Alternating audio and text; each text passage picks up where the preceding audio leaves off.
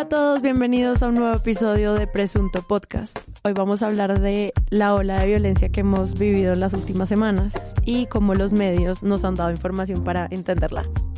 Yo, Santiago Rivas, ¿cómo le va? Bien, ¿qué más? Bien, aquí tratando de procesar lo que pasa en este país. Duro. Juan Álvarez. Hola, buenas tardes, buenas noches. Un saludo grande a nuestro amigo Iván del barrio que experimentó con nosotros hoy con un caldero amarillo lleno de cosas verdes espectacular. Eso suena Eh, como que nos partió a nosotros en pedazos. Experimentó con nosotros. en un Y nos caldero. molió en una o, que, o que nos sentamos y le dimos ácido. O sea, Mar- Ven, experimenta con nosotros. experimento con Pero, nosotros. pero sí es una buena idea. Mi madre me dijo que no tomara drogas. ¿Vas a comer ácido? Es que eres una gallina. Y María Paula Martínez, ¿qué? Me acordé de las declaraciones de María del Rosario Guerra diciendo que eso era un aquelarre, que había sido mágico, misco, malvado, brujería, algo así, un caldero. ¡Un caldero! ¡Caldero lleno de cosas verdes!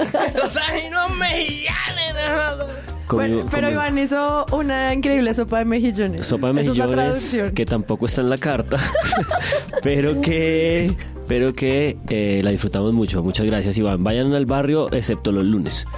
Sí, los lunes cierra el barrio, entonces tengan ustedes la onda de aparecerse por allá desde el martes. Y si tienen suerte y lo agarran de buen humor, le pueden decir, bueno, ¿y qué pasó con la presunta carta? Ay, sí, eso, vayan y pregunten por qué sigue cocinando cosas que no están en el menú y testeándonos Sí. como conejillos de India. Por favor. Que amamos, amamos. Que amamos, muchas gracias, Iván. Como siempre, vayan por favor a www.presuntopodcast.com. Quiero agradecerle a todas las personas de nuestro servidor de Discord que me ayudaron a mejorar el sitio de la página porque ya es cada vez más fácil de encontrar. Presuntopodcast.com que tiene uno, el ingreso a la comunidad de Discord. Los que me preguntan cómo entro a la comunidad de Discord, presuntopodcast.com. También pueden entrar a los botones de donación. Ya tenemos más opciones de donar además de Patreon. Entonces, si usted quiere donar mes a mes, ahí está el link para que se vuelva mecenas. Y también si usted quiere hacer donaciones porádicas, también se encuentra allí.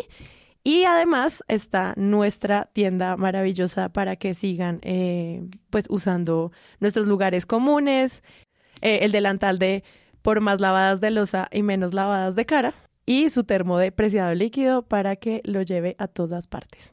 Siendo así, comencemos. Antes de empezar, quisiera hacer algunas aclaraciones sobre el episodio 157, el anterior a este. En ese episodio hablamos de forma general sobre la salida de generales de la policía y mencionamos que muchas de las fuentes que citaron los medios lamentaban la salida de generales de la policía con experiencia en inteligencia. En ese apartado dimos a entender que los errores cometidos por el Departamento Nacional de Inteligencia fueron cometidos por la inteligencia de la Policía Nacional, cuando eso no fue así. Entonces, el DNI es un departamento administrativo que trabaja con otros organismos como las fuerzas militares y la policía en actividades de inteligencia, pero es un departamento de carácter civil.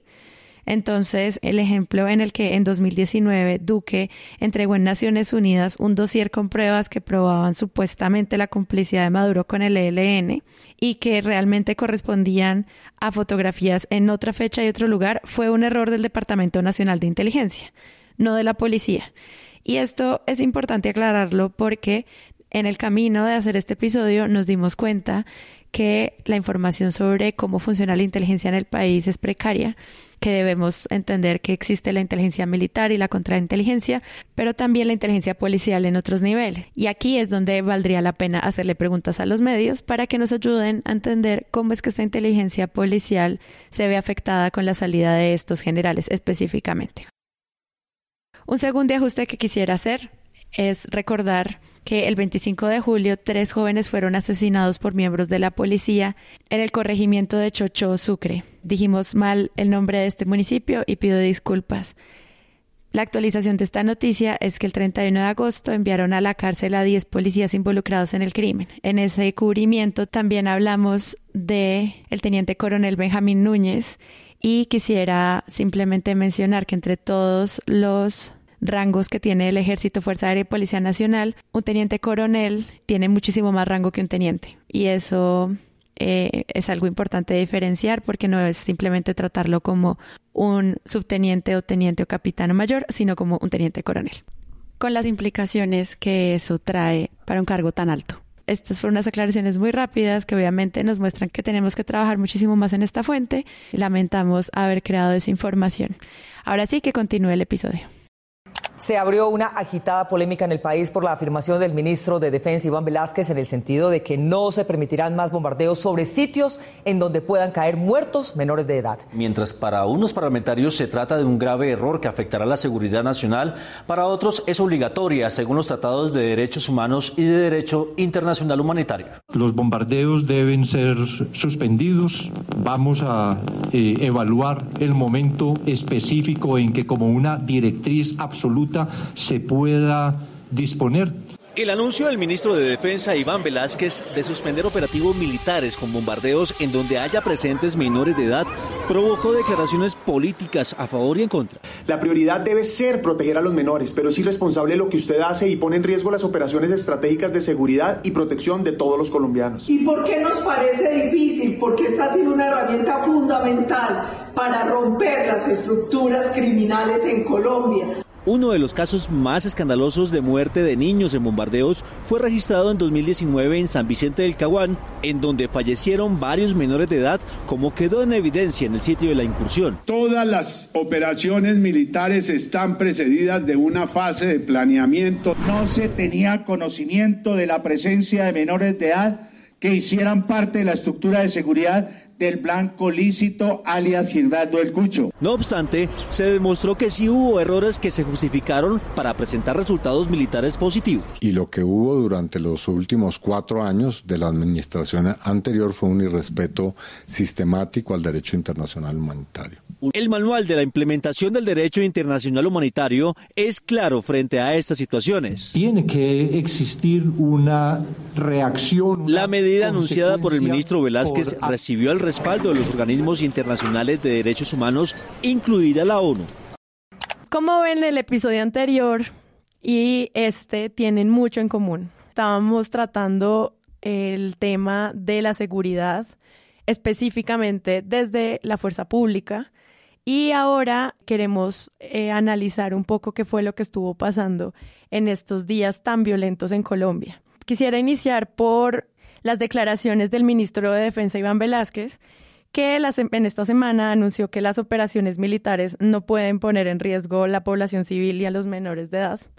Pues que siento que es algo que desde las mociones de censura de los anteriores ministros de defensa se había pedido desde la sociedad civil, pero que aún así empezó a causar un debate que luego pues fue llevado a los medios como recreando los dos bandos, como el ping-pong, ¿no? Como pum, pum, pum. Y que la doctrina militar tiene como ley y que la legislación colombiana tiene estipulado y escrito. O sea, lo que dijo Iván Velázquez no fue como cambio, cambio de reglas completo. Esta idea y esto que se ha planteado como que esto es una nueva política, es que esto debió haber sido así desde el comienzo Ajá. y la responsabilidad del Estado desde un comienzo era ver cómo se hacía para no tener que atravesar civiles inermes, ¿no? Y víctimas, porque incluso un menor de edad reclutado, una menor de edad reclutada, es una víctima del conflicto. Entonces, la gente ha tratado de apelar al derecho internacional humanitario como una especie de guía de a quién le puedes disparar, ¿no? Y esta es la misma discrepancia que hemos tenido con Daniel Pacheco desde hace ya un rato, que fue cuando el bombardeo de las máquinas de guerra, y es como no, el DIH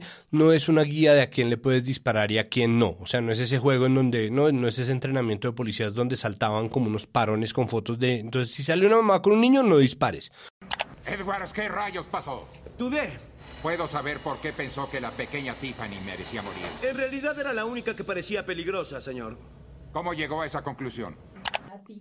Exacto, exactamente eso. El derecho internacional humanitario no es bueno. hmm, vamos a mercar, ¿no? Entonces, a ver, ¿a quién sí le puedo disparar y a quién no? Mm, uy, qué emoción, qué emoción, ¿a quién podré?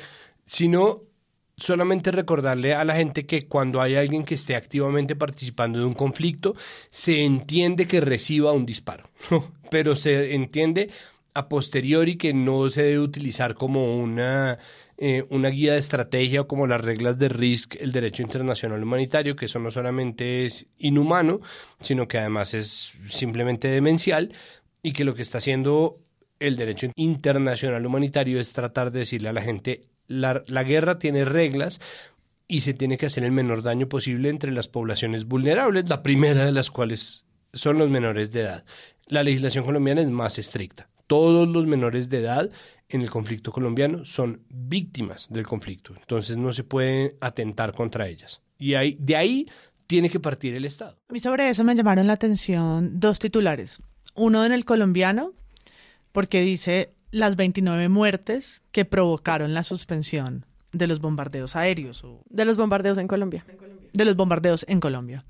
Y lo digo porque creo que el provocaron está raro en la redacción, porque no provocaron la suspensión. Es decir, son, es un análisis que en la nota va a contar el contexto de en los últimos bombardeos quiénes fueron los menores de edad que murieron, eh, pero no es una provocación o, o- o no sé cómo, cómo se le puede dar la vuelta al titular para que realmente se enfoque en la protección de derechos humanos o el derecho internacional humanitario, que es lo que apunta Santiago. Y peor, el de RCN Radio, que dice suspensión de bombardeos afectaría presupuesto y combates de las fuerzas eh, militares. Y adentro de esa nota hay una metáfora rarísima que dice una de sus fuentes, es como si se tuviera la comida en la sala de su casa, pero no la usa y todo el mundo se está muriendo de hambre. ¿Qué qué?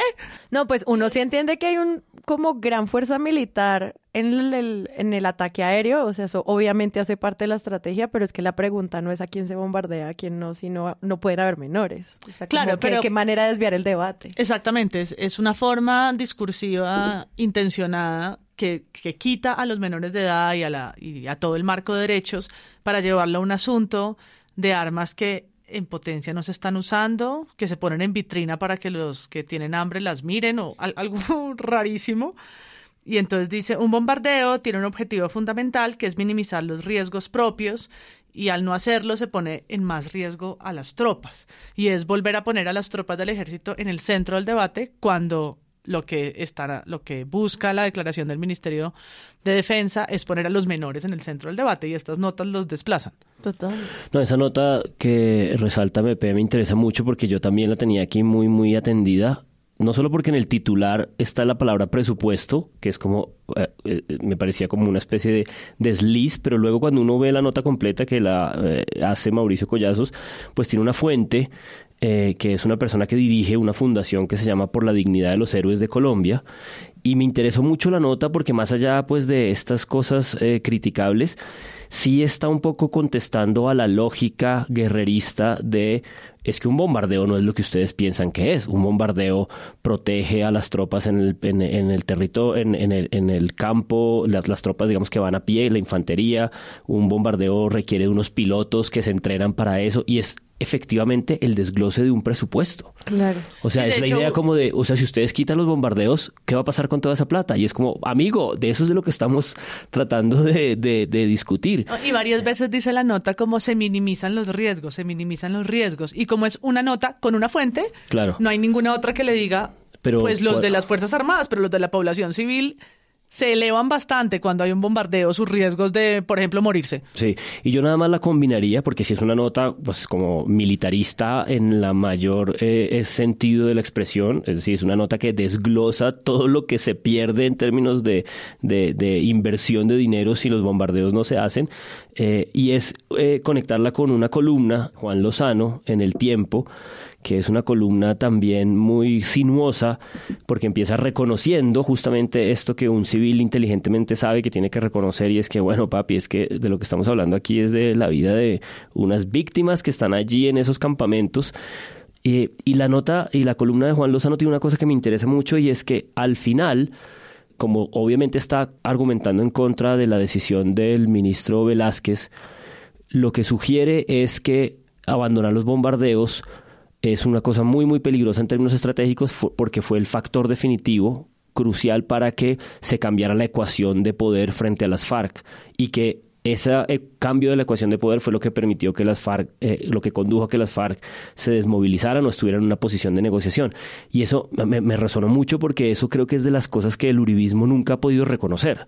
Y es que hicieron una parte importante en ese eh, cambio de mano que, que Santos aprovechó para, para hacer el acuerdo de paz. Pues de hecho, una de las noticias que más eh, se replicó durante el periodo 2014-2016 era una nota en la cual se mostraba por grabaciones y por filtraciones que Álvaro Uribe había tratado de establecer diálogos con las FARC. Claro. ¿No? Entonces lo que se le estaba diciendo era como, mire, o sea, lo que usted tiene es un problema porque no lo está haciendo usted, pero es decir, usted tenía esta misma intención, parte de lo que Santos le decía todo el tiempo era eso, ¿no? Como, siente, sin usted no habría sido posible hacer estos diálogos. Entonces, eso fue parte de la retórica santista una Sí, y otra para vez. incorporarlos. Para incorporarlos ahí, un poco para también desactivar esa oposición que ellos hicieron. Pero pues es que este, este redescubrimiento de- del mundo por parte de- de- de- del uribismo y de la derecha, pues está obviamente generando cosas muy extrañas, ¿no? Por ejemplo, de las notas que hay en, en- en el documento de preparación, hay una cantidad loca que están citando a Indepaz. Indepaz, que antes era la fuente de, de los mamertos, que antes era, ¿no? Entonces ahora hay un montón de...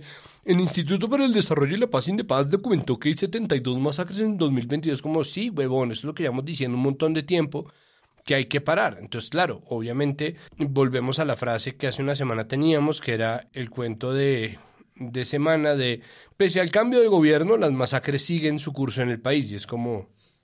No, pues, ¿qué, qué esperabas? Eh, un, un- un escudo antibalas, lo que tú decías la vez pasada, ¿no? No, pues el, el hashtag bombardear eso, ¿cómo fue? Es decir, no, yo creo que lo, lo principal en el tema de, de la suspensión de los bombardeos en territorios donde se supone que hay menores de edad, donde se sospecha que hay menores de edad, lo que generó fue una cantidad de falsos debates. Nosotros tenemos esta figura instituida hace ya muchísimo tiempo en este podcast, pero la cantidad de falsos debates Debate, no debate.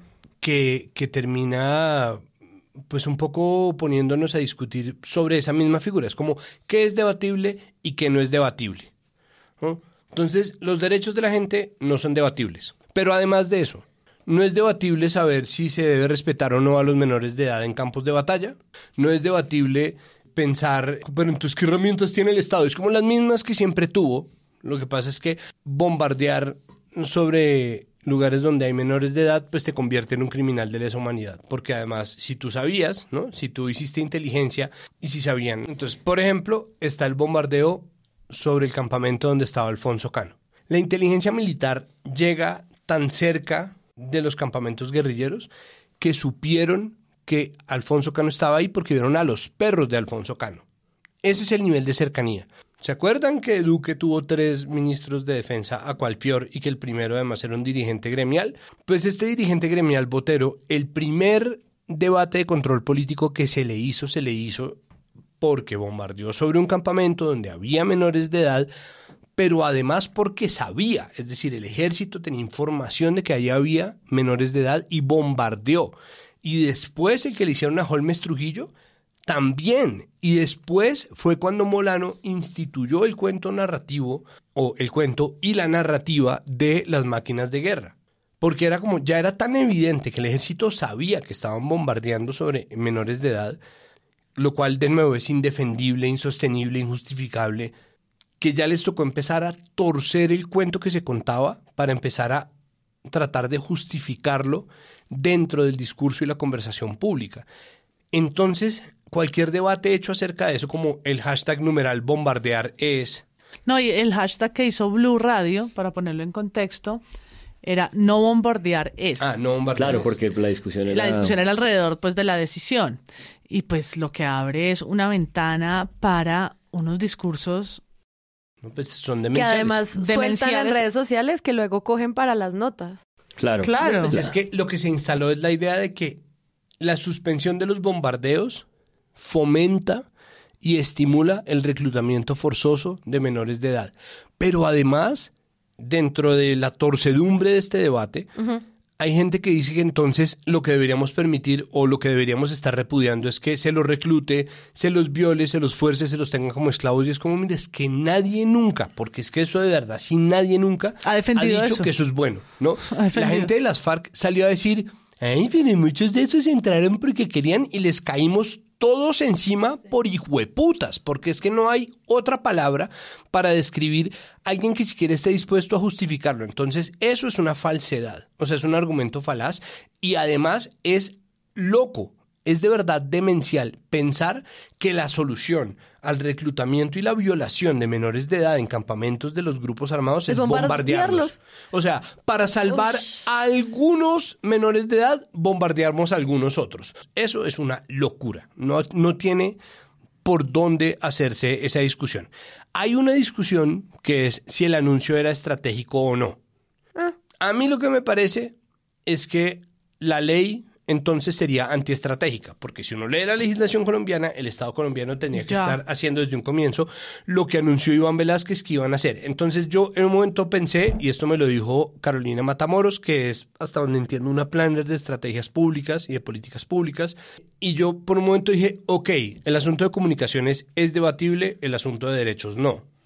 Pero me parece que existiendo esa ley, pues esa es la razón por la cual desde el comienzo han reclutado menores de edad, porque el Estado tiene que cumplir la ley. Y es como, "Ah, pues para eso está el Estado, para garantizar los derechos de la gente. Exacto, sí, exacto. Les contamos de una vez que el Estado está para garantizar los derechos de la gente.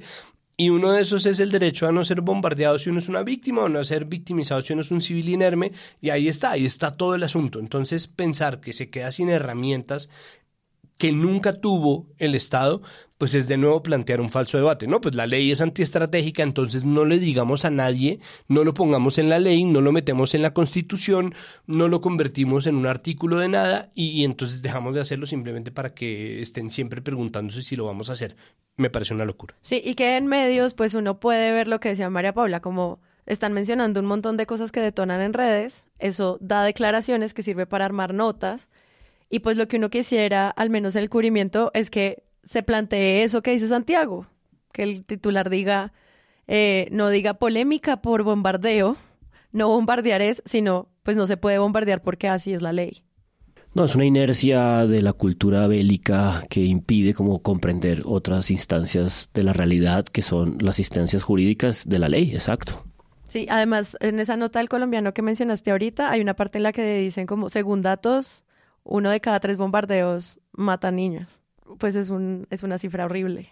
Ah, y lo, lo comprobaron en entrevista a Júa, que olvidé ya su nombre, Zapateiro. Eh, quiero olvidarlo. Ay, Quiero- ¿verdad? Quiero que se me olvide. Pero lo confrontaron y con mucho descaro e indolencia respondió que pues eso pasaba en muchas operaciones militares, que, que por qué nos sorprendíamos, como si fuera parte de la normalidad. General, sin embargo, déjeme decirle que no fueron tan precisos, porque estamos hablando de una mujer embarazada que murió y de un menor de edad. Y eso usted lo sabe, a la luz del derecho internacional humanitario, no son blancos eh, legítimos. Yo quiero decirle que no es la primera operación, José Manuel, donde caen mujeres embarazadas, donde caen menores de edad que son combatientes colombianos, combatientes. Y la estructura criminal tiene integrantes que hacen parte de la estructura y también integrantes que están en el momento de las acciones que se hacen contra la tropa. Pues es que un mundo que considera que hay un grupo de personas que pueden ser tomadas como daño colateral, simplemente para que la gente en las ciudades o la gente desde su Twitter pueda dar discusiones o para que se puedan plantear hashtags o para que se puedan escribir columnas de opinión, ¿no? La gente que piensa que eso es un mundo que está compuesto de debates que están no mirando a las personas que están verdaderamente sufriendo los rigores de una guerra que los está bombardeando. Como a nosotros no nos bombardean, como nosotros estamos de este lado del avión, para nosotros es mucho más fácil pensar, pero ¿qué si bombardeáramos esto? Es como, sino gente que está muriendo. Entonces hablar de los bombardeos tan a la ligera, de verdad es una locura. Entre el 26 de agosto y el 28 de agosto, último fin de semana de este mes, este año, al menos 15 personas fueron asesinadas. Siete en Nariño, donde ocurrieron dos masacres, cuatro en Cúcuta, cuatro en Magdalena, tres en Barranquilla y dos periodistas en Magdalena. Fue un fin de semana horrible y los medios pues ayudaron a hacer el retrato de mm, esta situación que están viviendo como tantos lugares al mismo tiempo y por tantas razones. Entonces creo que aquí lo que se plantean es muchos lugares en los que se pueden ver qué es lo que está pasando con todos los tipos de violencia que vivimos los colombianos que terminan matándonos, ¿no? Y ahí pues hay notas de todo tipo. De otro lado, avanzan las pesquisas para ubicar a los responsables de una masacre registrada el sábado en Cúcuta. Tres de las cuatro víctimas estaban en el lugar equivocado. Según sus parientes, eran músicos. De manera preliminar, las autoridades han revelado que hacia las 11 de la mañana, hombres armados ingresaron a un billar ubicado en el corregimiento de Altaquer, zona rural de Barbacoas, Nariño, y dispararon contra las personas que allí se encontraban. Según el senador Feliciano Valencia, las víctimas serían cuatro indígenas aguar. Así en las últimas horas fueron asesinadas tres personas dentro de una vivienda en Buga. Según las autoridades, en los últimos días se han registrado varias masacres en este municipio. Sobre la investigación, el hallazgo de tres cadáveres, tres cuerpos en bolsas que fueron encontradas en Kennedy, al suroccidente de Bogotá. Primera pista es otra vez el tema del microtráfico. La situación que más preocupa a las autoridades es si los crímenes de las últimas semanas en otras ciudades del país están relacionados con el mismo grupo delincuencial. Muchos de los cuerpos encontrados en las regiones han sido abandonados envueltos en bolsas de basura y con marcas de tortura. Precisamente en Cali en las últimas horas encontraron otro cadáver. Es el segundo caso en menos de 10 días. Una de las conclusiones de los espacios de escucha, por ejemplo, la Comisión de la Verdad con periodistas, común, digamos, recurrente, lo digo porque yo estuve en, varios de esos espacios como escucha, era pensar cuál fue el papel de los medios mientras muchas de las masacres que conocemos, las, las más, eh, las históricas, como El Salado, como Bojayá, ¿qué hicieron? ¿Dónde estábamos? ¿Cómo apareció eso en las portadas y en los medios? Porque sin duda es ahí donde se construye el borrador de la historia, se entregan marcos de referencia y se construyen imaginarios frente a esto. Y creo que en este momento lo estamos pues viviendo en tiempo real. Tenemos la oportunidad en este momento, para mal, pues porque están sucediendo, de revisar pues cómo es que queda esa imprenta un poco de veduría, porque yo sí creo que más allá de lo que podamos identificar hoy, en los próximos meses, y va a ser muy interesante durante este gobierno, pues cómo se le hace monitoreo y se renueva ese rol que tienen los medios como garantes y señaladores y participantes de, ese, de esa búsqueda de justicia, porque sí lo son. Es decir, reseñar esto es información de altísimo interés público, tratar de traer a la agenda y que no se mueran en un día, que no se mueran en un día los temas. Es decir, no son aislados, no es un fenómeno extraño, es algo sistemático que viene pasando. Por supuesto, no es de este gobierno que lleva 20 días, pero sí creo que es una oportunidad para pensar cómo es que en los medios se instalan los imaginarios de las razones y lo que puede pasar desde el gobierno, desde este gobierno, frente a esta situación de violencia, ¿no? Con los nuevos mandos, con, ¿no? todo se conecta, con los nuevos comandantes, con los nuevos generales, con la elección de militares, con la cúpula, con los no bombardeos, ¿no? Todo empieza a unirse. Los ministros que están ahí para ver entonces en tiempo real desde los medios cómo tratamos de explicar un fenómeno como este, que es la masacre y las guerras en distintos lugares y por fenómenos muy distintos que tienen que ver con el narcotráfico, con bandas criminales que ya no podemos ni nombrar, no, no sabemos ni de dónde salieron, tienen muchas patas, digamos, para, para empezar a, a entender. Un fenómeno que se discutió mucho en México en la guerra Calderón, cuando eh, en el 2006, creo, decidieron agudizar eh, este combate al narcotráfico. Y es que en la mayoría de estas notas, en un grado u otro, planea una especie de segunda muerte cuando el medio para reseñar o reportar esto simplemente se pliega a las expresiones ajuste de cuentas bandas criminales que se están cobrando cosas entre ellas. Y creo que detrás de eso hay como una, un subtexto y una lógica muy nefasta y es esta idea como de que la autoridad nos dice que son personas que iban a caer porque están en una guerra entre ellos y que por lo tanto la investigación, el esclarecimiento es se da por hecho, ¿no? Se da por sentado. Están en un ajuste de cuentas, no tenemos que averiguar mucho más. Y creo que ahí empieza, en esa enunciación periodística, empieza como la segunda muerte. Eh, por favor, traten de seguir conmigo este, este tren de pensamiento. Y es, la mayoría, no, ni siquiera la mayoría en realidad, una buena parte de los excombatientes firmantes del acuerdo y de los líderes sociales eran asesinados en los territorios por el ELN, el EPL, que es ahora una heredera del paramilitarismo, pero que fue una guerrilla en algún momento. Las propias disidencias. Y las disidencias de las FARC, exacto. Y las disidencias de las FARC, que fueron grupos armados criminales, declarados criminales, ya no agentes políticos de ninguna manera, que salieron como un residuo de quienes se negaron a estar o a ser parte de los acuerdos de paz y su implementación.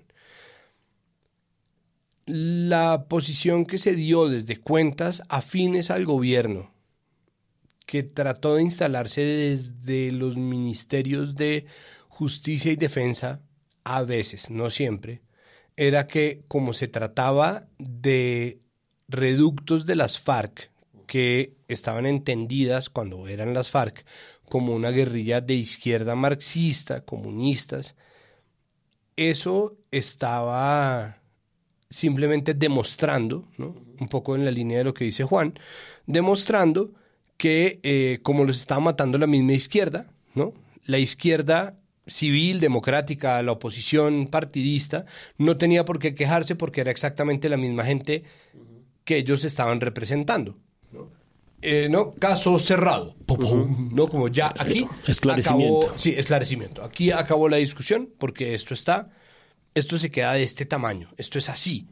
Ya Sí. nos está matando la izquierda, que es un poco lo mismo que pasó durante el paro nacional del ministro de Justicia, eh, diciendo que es que a los manifestantes no se estaban muriendo era en riñas, con los que la gente está tan alebrestada que termina peleando y, y peleando mueren. O es lo mismo que dijo el ministro de Defensa gremial Botero, que es que a los líderes sociales los están matando era por líos de faldas, a muchos era por robarles la ropa que tenían colgada ahí en, ¿no? en, en sus comarcas, ¿no? Eso era como... Eso pasó en serio. Sí, eso pasó de verdad. Es entonces, verdad. Como, entonces, que, que eso, eso era como, pero si eso es, no, porque lo estamos viendo como un fenómeno macro, no importa que en este año ya haya 72 masacres en todo 2022, eh, eh, era como un asunto como, pero si esto es crimen, ¿no? Pero ¿qué están esperando que haga el crimen? Pues crimen, ¿no?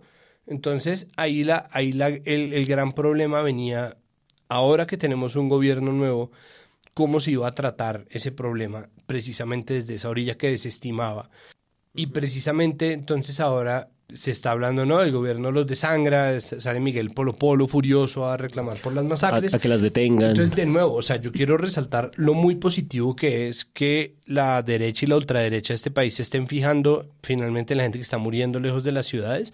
Y al mismo tiempo, tengo que decir que sí, que efectivamente, ahora que el gobierno de Petro es responsable de la fuerza legítima del Estado y del aparato estatal, pues es exactamente el gobierno que es responsable por parar las masacres que el gobierno Duque nunca logró parar en cuatro años. Entonces, es el momento de efectivamente reclamarle al gobierno de Petro que haga alguna cosa, pero no deja de ser llamativo hasta qué punto se tuerce en un giro de 90 a 180 grados la narrativa sobre la gente que está muriendo y a quién son y quiénes están matando a los líderes sociales. Es una locura que exista un solo argumento o una sola línea de relato que le permita a alguien decir que no se debe investigar un asesinato porque lo cometió alguien que presuntamente tiene la misma ideología política que quien está reclamando porque se lo masacre. Porque de nuevo, quien queda reducido a nada, reducido a un número, es quien está muriendo o quienes están muriendo, porque de nuevo una masacre es a partir de tres personas. Yo quiero volver sobre lo que dice Santiago y es una, una nota de semana que apareció en Confidenciales. Es una sección, pues, eh, claro, como, como toda la revista que, que va de mal en peor, pero que realmente pues se desdibujó por completo. Anteriormente estaba dedicada a revelar algunas movidas del poder y era interesante ver que, aparecían los confidenciales cada semana y ahora es un espacio editorial rarísimo en donde se tiran unas líneas que probablemente pues responden a unos intereses que cada vez son menos menos ocultos de lo que ellos mismos creen. Pero bueno, este confidencial dice petrismo, dos puntos, como este colectivo que ellos retratan, antes criticaban las masacres, ahora guardan silencio. Y es, por supuesto, pues una nota muy corta, sin fuentes, porque es un confidencial eh, de autor, por decirlo así, como la cocina de autor. Jo- Jai- y dice- José Jaime Buscategui es la única fuente. Sí, y- exacto. Y dice esto. Uno de los asuntos que más ha llamado la atención, a semana me imagino, tras la instalación del nuevo gobierno, ha sido el aparente silencio de los sectores petristas tras las masacres que se han presentado en el país y especialmente en Bogotá, donde se ha vuelto constante que las autoridades encuentren cuer- cuerpos desmembrados metidos en bolsas plásticas. El tema ha generado inquietud si se tiene en cuenta que hasta hace apenas algunos meses los llamados sectores alternativos, otro colectivo mm, no definido, Pues ahí está el llevaban, grunge, el surf punk. Todos esos sectores alternativos. todos esos sectores llevaban una cuenta estricta de cada uno de los hechos criminales que ocurrían en Colombia. Que decíamos el, el episodio anterior, esa cu- cuenta se sigue haciendo, no falta sino entrar a las cuentas de Indepaz o de otros colectivos para hacerlo. Pero pues me, me llamó la atención, por supuesto, por cómo está construido, pero también en la nota de contexto, que no es un confidencial, sino la de las 72 masacres, que es una nota, digamos, periodística anterior a esa, dice recuenta que en lo que va del año son, en efecto, 72. Pero en ningún momento en la nota repara en que, pues, por lo menos el 90% de esas masacres son durante el gobierno de Duque, por, por cronología, pues porque el de Petro lleva apenas, en este momento, que hoy es 30, 28, ¿qué, qué día es hoy? Pues llevamos 22 días de gobierno. Empezando la cuarta semana. Exacto. Esta es la cuarta semana del gobierno Petro y el resto de los meses, de enero al 7 de agosto, son masacres ocurridas bajo el gobierno Duque. Y es increíble cómo está construido, como si todo hubiese sucedido en los últimos 20 días. ¿no? A, a- a un lector desprevenido, ¿no? le deja por fuera completamente el gobierno anterior y se centra en lo que ha sucedido durante este gobierno. Sí. No, no puedo dejar de decir de esa nota eh, que MP reseña, que está en la sección de confidenciales, una cosa que me pareció delirante y es cuando, a la medida en que la leía, en el segundo párrafo, cuando está ese asunto de los alternativos llevaban una cuenta estricta, está linkeada en azul resaltado a otra nota. Entonces yo dije, bueno, a ver, es que no me he dado cuenta, como presunto me pone la tarea de eh, conocer Semana y sus publicaciones, pues no las he seguido todas y han, hace- eh, le han hecho seguimiento a todas estas cosas. Y entonces le di clic. O sea, hay una nota sobre quiénes son esos grupos alternativos. pues exacto, entonces está ahí con la sugerencia, porque para eso pensamos que es el link sobre una frase. hipervínculos son para. Los hipervínculos. eh, y uno le da clic a la nota y es una nota sobre la primera EPS que se liquida en el gobierno de Gustavo Petro. Pero ahí no, ahí no acaba. Luego uno va al siguiente resaltado, linkeado, que tiene que ver, dice, en esencia implica el, reinicio de las negociaciones de paz con el ELN. Entonces yo dije, ah, bueno, Semana ya está eh, investigando sobre esto, que es la nota de la unidad de investigación del tiempo, que deberíamos de tenerlo luego en ella. Entonces le, doy, le di clic a esa también, y es una nota sobre eh, Gustavo Petro y Cabal, cuando se reunieron en privado. O sea, una, un resaltado sobre las negociaciones con el ELN conduce a una nota sobre eh, la reunión de Petro y Cabal. O sea, no tienen nada que ver. Como la DJ evolución de los fake news. Sí, exacto. Es, es Simplemente desviación. Ahora simplemente un poco de túneles que no van, que no van exactamente para el mismo lado. Es el deprimido de la 94. En Es- lo, no sé. en lo más básico del periodismo digital, que es poner un hipervínculo relacionado, el Relacionado, one-on-one, sí. ¿no? Como O sea, no sí, el, si el tú estás- Internet del 96, Es una el locura. hipervínculo. No, está, o sea, Sí, están produciendo la idea de que hay una profundización en las noticias importantes, el llevado de la cuenta estricta, las negociaciones con el ELN y no tienen notas sobre eso.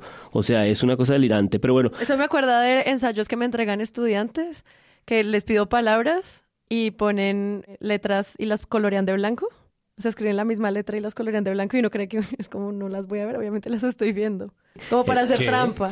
No, pero No, pues yo prefiero a mis estudiantes que hacen el hipervínculo a Wikipedia. claro, claro. Claro, pero al Que menos es- van a un digamos dato. que, que intento decirles siempre, usen otras Sí, fuentes. El problema es que Vicky no quiere que uno sepa realmente nada. O sea, que Wikipedia no va. Pero prefiero Wikipedia. A este, a este punto prefiero Wiki, defiendo que linkeen Wikipedia. No, pues es que lo que va No, a pasar pero que es puede, o sea, ellos han hecho notas sobre el ELN que al menos te manden a notas del ELN. Sí, sí, antiguas, que no sean las que la negociación de De paz de, ahora. Pero no o sea, las EPS, eso de que tiene que ver. No, y, y cabal, o sea, en fin, pero bueno. De vol- pronto se van a poner tan perezosos que van a empezar a linkear a otros medios. Como, sí. "Ay, ya". O es el algoritmo. Ay, pues finalmente Marisol Rueda tiene columnas en el tiempo. Ahí vaya para allá. Puede ser, puede ser la inteligencia artificial que están comprando, no entiendo, o sea, no te- pero la- para, para retomar y regresar un poco a la cosa, tengo la sensación también de que este, este cubrimiento de esta ola, de este fin de semana de sangre, pasó también por la identificación en los mejores casos, cuando se profundizaba un poco en lo que había ocurrido, que creo que pasa en la nota de Infobae, que se titula Se registran 15 muertos, pero creo que pasó también un poco por incorporar una cosa que no suele estar incorporada en este tipo de cubrimiento y es Bogotá es esta idea como de que esto también está pasando en Bogotá, ¿no? Y la palabra masacre estuvo asociada a Bogotá. Y allí, en ese espectro de pliegue de la, del asunto, creo que contrasta mucho la nota de cambio, que es una nota muy escueta, muy pobre, casi que en líneas eh, cortas, con la del diario Criterio, que se llama Las bandas y organizaciones criminales, titula, que acechan a Bogotá y Cundinamarca, es del 25 de agosto. Que acechan con ese, me encanta. Sí, y es una nota gigantesca, larguísima, muy, muy completa, que recupera todas las alertas tempranas, que tiene toda una hipótesis sobre corredores de organización, sobre nodos. Es una nota realmente espeluznante, que se ve que es una investigación que venían haciendo de antemano y que es en este contexto, en este, digamos, nueva atención al orden público, eh, en el nuevo gobierno que, que, la plantean y la verdad es que es una nota en la que uno se dice, bueno, si esto es lo que realmente está pasando en, en, la, en, en, Cundinamarca, en Bogotá, en zonas aledañas, si está esta cosa de las,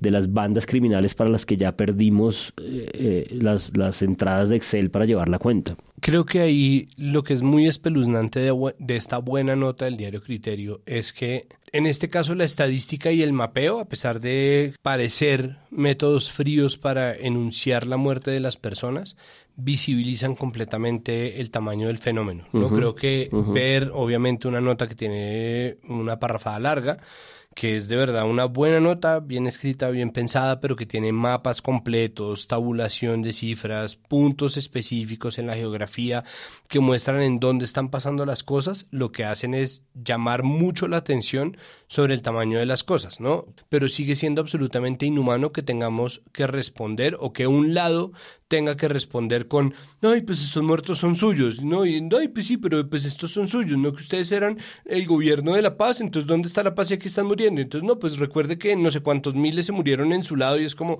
eso es una locura, porque esos muertos son seres humanos que murieron, que fueron asesinados en medio de una serie de dinámicas que empiezan con el empobrecimiento progresivo de las personas, y, siguen con todas las formas de violencia retórica que terminan convertidas en estas violencias físicas que van desde el conflicto político hasta la delincuencia común y todo eso es una locura. Hay muchísimo cubrimiento sobre las declaraciones del presidente y la vicepresidenta al respecto, pues que es un llamado también que no habíamos visto como de manera tan como directa sobre las denuncias de lo que está pasando y pues el llamado de que se haga algo al respecto que pues es algo que se cubre en muchos medios, incluido Semana, y esto fue lo que dijo la vicepresidenta, lo que dijo el presidente, pues que en el fondo, pues simplemente es como reportería de Twitter, que me parece mediocre, pero pues hubo una cantidad de notas de, de eso.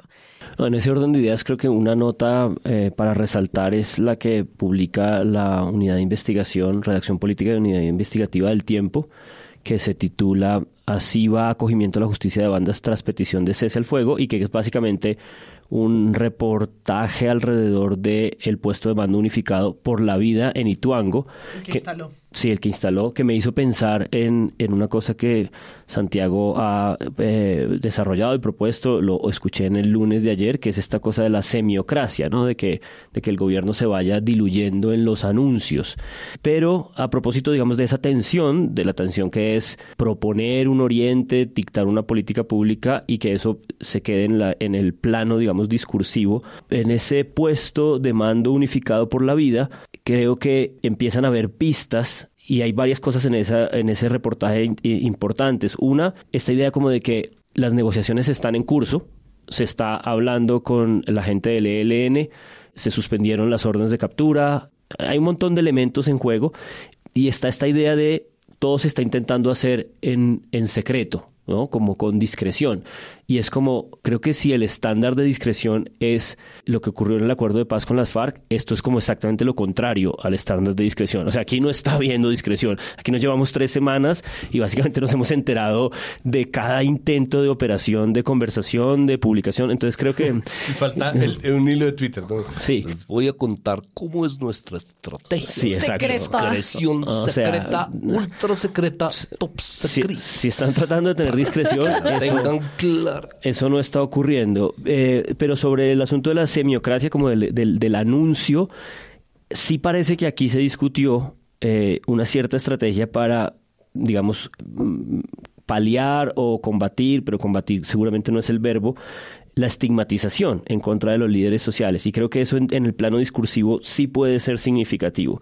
Y hay, bueno, hay un montón más de elementos en esa nota sobre lo que cada quien está intentando hacer, sobre el camino legislativo. Es una nota muy, muy completa, con muy buena información, y uno entiende ahí digamos, la dimensión del reto, que es un titular también que me gustó mucho del país de España, de, y es esta idea de que la paz que está tratando de pensar Petro es del tamaño de sus ambiciones, ¿no? Y creo que esas ambiciones están un poco en esta, en esta investigación y, y son un montón de, de, de, de- matices y de, y de ángulos. Una de las cuales, y ya lo dije, me parece la más extraña, es esta idea de que lo van a hacer con discreción. Y me parece que no están exactamente practicando la discreción. Pues es más como, hay, hay una frase que es muy interesante sobre algunos líderes criminales eh, no han mandado respuesta, como... Ujú. es al- no me No acuerdo han contestado, sí, no han contestado. No, porque supone que el ELN ya hizo unas liberaciones, o sea, como que es poco el tiempo que ha pasado. A lo mejor también estas cosas tienen que ver con los ejercicios de presión de lado y lado. Está la idea de que va a haber un fast track, ya se supone quiénes son los que están asesorando, de hecho usan el nombre de un vicefiscal. Si eso llega a ser cierto, pues es extraño. Se empieza también a, a montar una especie de popurrí de, de, de, de jurispru- de- de- de jurisdicciones, ¿no? Porque pues está Justicia y Paz, ahora está la G, parece que viene una nueva, eh, y sí empieza a tomar como una forma de, Frankenstein nuestra realidad que, que va a ser difícil de, de reportar. Sí, sí, sí. Yo quería volver sobre la pregunta que hiciste de los cubrimientos como a partir de Twitter, que yo creo que son importantes porque es por ahí donde también el presidente ha dado algunas de las declaraciones sobre esto. Obviamente también hizo un, un par de anuncios, digamos, a micrófono, pero dijo, pues este país no puede ser el país de las masacres y tejió por ahí pues un argumento y luego del asesinato de los dos periodistas en fundación sacó un mensaje de rechazo y de, de solicitud de justicia que no es menor, no es menor después de un gobierno que por cuatro años no emitió ninguno. Claro. Uno Frente a- solo, exacto. Exacto, frente a los asesinatos y frente a la Sí. violencia contra periodistas. Entonces creo que pues Twitter es una fuente obligada para los periodistas porque es un canal de comunicación de la presidencia, clarísimo, de un presidente que eh, tiene el celular en su bolsillo y que lo utiliza todo el tiempo como canal de comunicación sin dejar de aparecer en los medios, porque lo sigue haciendo con bastante frecuencia y no se ha negado a entrevistas y a fotos y a ruedas de prensa largas eh, y eternas, como bien sabe hablar él. Eh, pero creo que hay que revisar las palabras que utilizan, la cuenta de la presidencia, la cuenta de Gustavo Petro, la cuenta de la vicepresidente, creo que sí son lugares para que los medios revisen. No quiero decir con esto que pues fantástico que armen una nota con pegando tweets sin ningún otro contexto, que es lo que muchas veces se hace, o, o Instagram, ¿no? Y arman notas de la vida de nadie con tres enunciaciones que agarraron por ahí, o con tres enunciados, pero sí creo que es importante ver la manera como la comunicación política pasa por ahí, sobre todo en momentos como este, porque lo que estamos hablando aquí es cómo están cómo están representando la, y explicando la violencia. Están usando minimizados, defensores, impunidad, terroristas. Es decir, a mí me llamó la atención en la mayoría de notas que leímos que no aparece la referencia al narcoterrorismo o al terrorismo, cuando ese era o fue por, por tanto Narcoperiodista. el relato que trataba de explicar El único color de la realidad. el único color de la realidad. Y no, no lo vemos, ni siquiera en las notas más flojas de los medios más de derecha. ¿no? Que, que todo el tiempo estaban usando No, el no. narcoterrorismo de las FARC, de la disidencia. No está. Aparecen otros marcos de interpretación que son muy valiosos porque de eso está llena la realidad de la violencia en Colombia. Y en Twitter igual, al desaparecer de los discursos de poder, pues también desaparece de esas esferas. Claro. Yo no veo a nadie gritando en Twitter es que lo- es que las masacres de este fin de semana se, se justifican por narcocojaleros. No, no, no apareció. No había pensado en eso y es impresionante. acepto la metáfora de que una cosa son las palabras y otros los hechos y de que transformar la realidad requiere más que enunciaciones, más que una semiocracia, pero llevamos tres, cuatro semanas y empezar a cambiar el, el vocabulario con el que se enfrenta la complejidad de la realidad no es tan poco, no es tan poquito, ¿no? Eh, y pensar que eh, sí hay una estigmatización permanente a los líderes sociales, a los líderes territorial- territoriales y que, y que tratar eso en el marco, digamos, reflexivo de la política pública puede también ser una cosa importante. Y una cosa que se me escapaba es que se supone que ya existe el plan para la protección de la vida de líderes sociales. El, el- tiempo reporta que tiene 52 acciones. Obviamente no cuenta todavía cuáles son las acciones. Dice que 29 de ellas son para ejecutarse en los primeros 100 días. eh, y que eh, Petro quiere que en 67 mun- municipios que concentran los niveles de violencia y agresiones más críticas del país es donde empieza la implementación. Es decir, creo que poco a poco vamos entrando en esas eh, precisiones de lo que significa este esfuerzo de seguridad humana o esta propuesta de seguridad humana, estos planteamientos.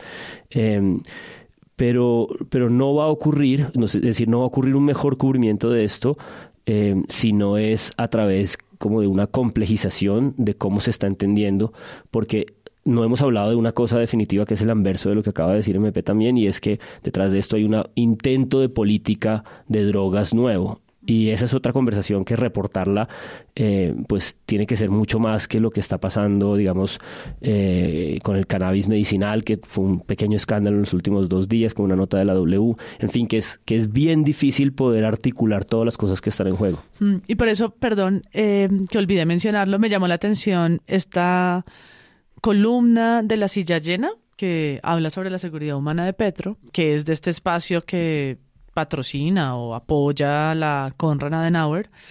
Eh, y hablando de metáforas, usa la siguiente. Que es este, este coronel retirado del ejército que a veces escribe. Espejo, sí. El que a veces escribe para la silla, sí. Lo único cierto son varios párrafos en los que le está tejiendo como las incoherencias que encuentra y las críticas que tiene sobre la política de seguridad. Lo único cierto es que mientras el presidente Petro bombardeaba al país con sus anuncios y decisiones inconsultas, 15 personas, incluidas dos periodistas, fueron asesinados este fin de semana en dos episodios de posible ajustes de cuentas en fundación. Y bueno, ahí los nombra los demás departamentos. Y dice, según Indepaz, con estos tres episodios se eleva a 73 el número de masacres. Y sigue el último párrafo. Para finalizar, quisiera parafrasear una frase, así está escrito, sobre esta coyuntura que en WhatsApp se atribuye al periodista, profesor universitario y político Juan Lozano. Abro comillas. A muchos les da dificultad reconocerlo, pero hasta ahora lo único desmovilizado ha sido el ejército. Utilizar la metáfora de- del bombardeo de palabras para hablar sobre el asesinato de gente en posibles ajustes de cuentas, es decir, es una columna que tiene un uso de las palabras sumamente irresponsable. Eso o ese discurso en esteroides es la columna de Enrique Gómez para Semana, que de hecho se titula Buscando la violencia. Parte con una bajada de la utopía pacifista ha sido a lo largo de 200 años causante de muchísimos conflictos bélicos, étnicos y criminales O sea- pegando, además pegando lo bélico, que es macro a cualquier violencia, con lo étnico, que tiene que ver con circunscripciones territoriales específicas y contextos históricos, y criminales, que también es una cosa que Es una abstracción de cualquier puede cosa. tener o no que ver con lo bélico. Y, y el narcotráfico ahí, no. Ya desaparece, ¿no? Ahora sí el narcotráfico aparece. No, y además la culpa es de la utopía pacifista, precisamente, y el primer párrafo es, el pacifista promueve el debilitamiento de la capacidad de respuesta de su país en el convencimiento errado y utópico. Gracias por explicarme, Enrique, de que el desarme es la ruta de la concordia. En general, el desarme termina estimulando al agresor y al abusador. Esto hace parte de una conversación larga.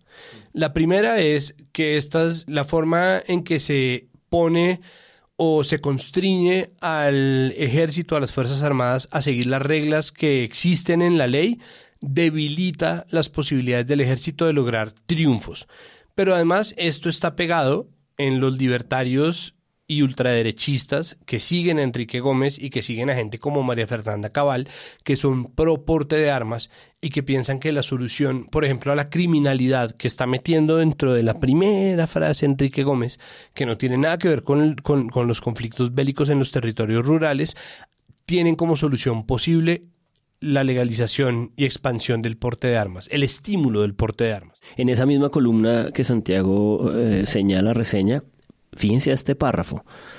Dice, ambas iniciativas pacifistas, ¿no? Porque ahora el, el- el adjetivo para desacreditar... El nuevo castrochavismo es el Es el pacifismo. pacifismo. Es como el santismo de Vicky. Sí. ¿Qué tal este santista lo que hizo? Ah, ya. Ambas iniciativas pacifistas se desarrollarán con el telón de fondo de las iniciativas de legalización de los cultivos de coca, la suspensión de la cooperación judicial con la extradición, la aparente conformación de un sindicato de países productores de coca para cacarear en instancias multilaterales y el avance en la legalización interna del consumo, ¿no? Todos son instancias meticulosas sobre el problema de drogas. Todo esto sin abordar como debería ser prioritario y esencial el desmonte de la prohibición del tráfico y consumo en los países consumidores, principalmente Estados Unidos, creador e impositor histórico de la guerra contra las drogas. Es decir, en este párrafo lo que uno tiene que entender es que ellos sí comprenden el problema de las drogas.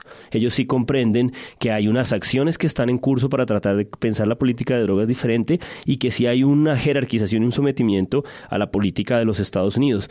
Con lo cual lo que están diciendo es que tenemos que permanecer sometidos a eso, porque de otra manera, mientras no se resuelva ese primer nudo allá arriba, todo lo demás no tiene sentido. Y eso me parece delirante considerando que esta es la derecha que duró eh, 10, 20, 15 años justificando todo a partir de la guerra contra el narco.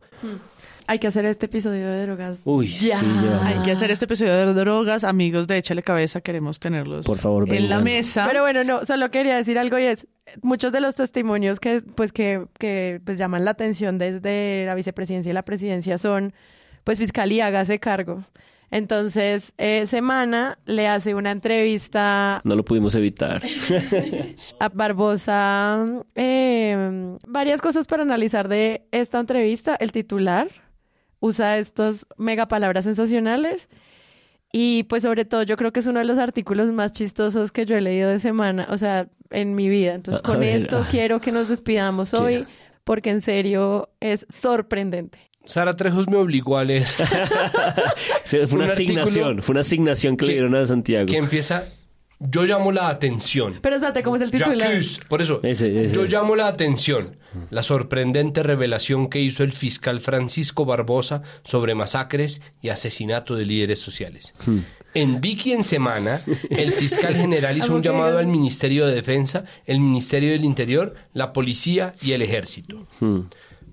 Y ¿Cuál es empieza la- con lo que hablábamos hace una semana. ¿Cuál es la revelación? A pesar del Sorpre- reciente cambio de gobierno, revelación. las masacres no se han detenido en Colombia. Ya, punto. Ya esa frase es Sí. como, ¿what? Las noticias sobre homicidios y asesinatos de líderes sociales siguen siendo una constante. Al respecto, el fiscal general de la Nación, Francisco Barbosa, hizo una sorprendente revelación sobre lo que viene sucediendo en el territorio nacional. ¿Le doy clic a ese hipervínculo? A ver si ¿Sabe pasa. qué sale? Fiscalía revela detalles sobre la modalidad criminal que se instaló en Bogotá con el tren de Aragua. Ah, bueno, pero al menos. Punto para semana. Pues sale en la entrevista, Bien. sí. Bien, Pueden, al menos tiene que pueden poner hipervínculos. Sí en entrevista, o sea, sí sabían. Sí, Sí, o sea, sí sí saben sabía, cómo o sea. Era, sí sabían. Pero o sea, error o sea, no es inteligencia desartificial. No, exacto. En entrevista con Vicky en Semana, el funcionario indicó que lo que viene pasando en el país en términos de violencia es lo mismo que él ha venido diciendo desde los últimos cuatro años cuando ejercía el cargo de consejero presidencial y luego como fiscal general. Es decir, no es una sorprendente revelación porque tiene cuatro años al menos. Me encanta sorprendente. Entonces, sí, es una presunta sorprendente, presunta revelación. En esa línea, Barbosa argumentó que no se trata de un asunto del gobierno de Gustavo Petro. Gracias. Tampoco del gobierno de Duque. Gracias. O el de Juan Manuel Santos. Vicky. Bueno, ok. Sino que se trata de una conjunción de elementos históricos que tiene Colombia. Esa es la O sea, es como millennials descubren los libros de historia. Claro, O sea, exacto. millennials descubren en Aoya Rubla. Millennials descubren... Sí. Entonces... El M19. Además, yo- Exacto. Millennials, millennials descubren Wikipedia porque es como Colombia, historia, ¿no? Pestaña. Lo que le pasa a Colombia es que tiene muchas cosas que le pasan Sí, históricamente. desde hace mucho tiempo. Es que esto es como, es co- esto es como fachos descubren. Es como fachos descubren Indepaz, ¿no? Enrique Gómez descubre eh, que, que están matando gente como... Y en el sur del país. ¿Ah? ¿Ustedes pueden creer que este país tenía un sur más allá de Kennedy? ¿No? Entonces aquí empieza la frase de... Efectivamente, es un país que fue pensado en términos de exclusión. Sí, es un país que fue pensado en términos de ciertos poderes que se pusieron de acuerdo y generaron lo que ha venido ocurriendo en Colombia, que es la consecuencia de tantos años. Resumió el fiscal ¿En Barbosa. serio, hijo de puta? Sí, ¿De no- verdad? No hay derecha. Cuatro años después de esta mondada, no, 200 años después de esto, te viniste a dar cuenta de que el asesinato es una extrapolación del racismo estructural. Te acabas de, dar cuenta de que este es un país excluyente porque yo de fiscal no te lo oí una sola vez. Hay una serie de párrafos, por ejemplo, este párrafo que es además un párrafo completo. Santiago, Santiago lo está disfrutando. Pero por favor, miren esto.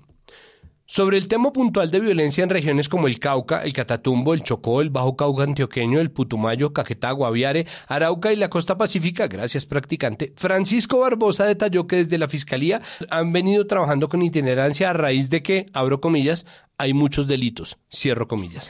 Enseguida hizo énfasis en aquellos que se cometen en zonas rurales contra reincorporados o desmovilizados líderes sociales y población civil.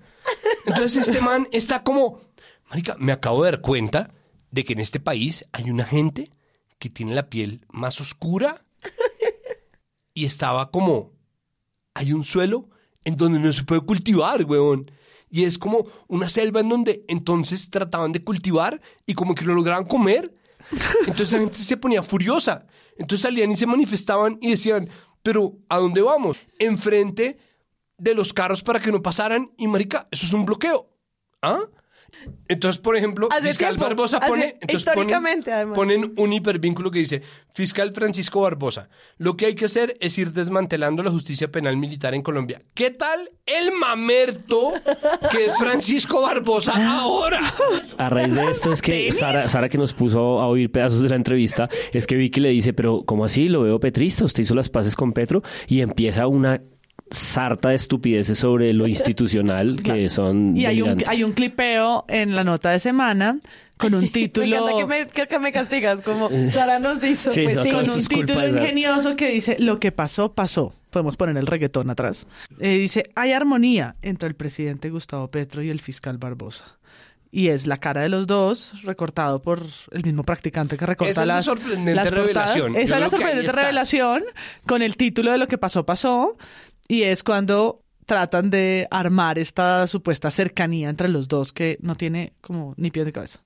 No, pues es que así como la noticia en la muerte de Gorbachev es que Gorbachev estaba vivo, es como la sorprendente revelación en todo esto es que hay cercanía entre Petro y Barbosa, ¿no? Según Vicky. Pero es que además O me según encanta- Barbosa. No, pues como además esa nota de cabal que es muy chistosa también. Es necesario que el Ministerio de Defensa, el Ministerio del Interior, la Policía Nacional y el Ejército Nacional me capturen a esas personas. Me capturen. Me capturen a esas personas porque están violando los derechos humanos a los colombianos. Aseveró el fiscal general. Es como, mira, me captura la próxima ronda mi nombre. ¡Sí! Semana todo esto le llama reflexión nacional. O sea, Barbosa hizo una hizo un llamado para profundizar en una reflexión nacional. O sea, todo este sketch es una reflexión Es nacional una profunda. reflexión nacional. Es como, pero por favor, reflexionemos. ¿No se han dado cuenta? Y es que lo peor de todo, Vicky, es que yo te digo esto a ti y tú lo sacas en internet y hay gente que no tiene internet. En Colombia, ¿lo puedes creer? Ya, que está Mira, dándose cuenta la de la desigualdad en la que vivimos. La revelación es esa. Sí, Ya, sí, vemos- sí. ya que ya que llamó la atención sobre el país en el que opera. La- las, las fuerzas militares también, las- los otros, los demás ministerios que están involucrados como en dar respuesta a lo que está pasando con la violencia en el país. Eh, nos quedan muchos temas, obviamente, como habría sido interesante hablar, por ejemplo, de Nicaragua.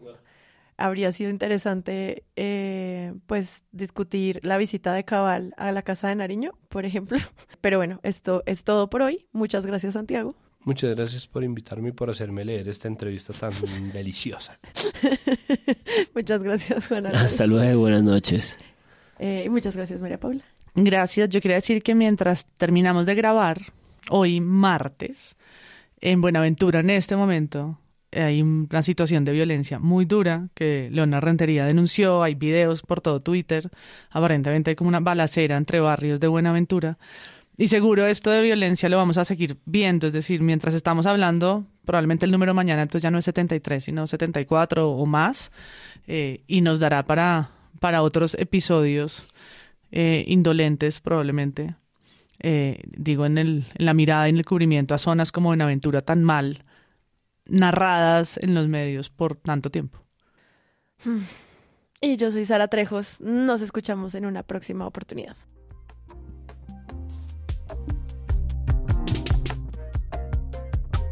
Si les gustó este episodio, los invitamos a que lo compartan en todas sus redes sociales. Estaremos muy atentos a repostearlos y comentar qué les pareció. La producción es de Sara Trejos y el análisis de Presunto Podcast lo hace Santiago Rivas, María Paula Martínez, Juan Álvarez y Andrés Páramo.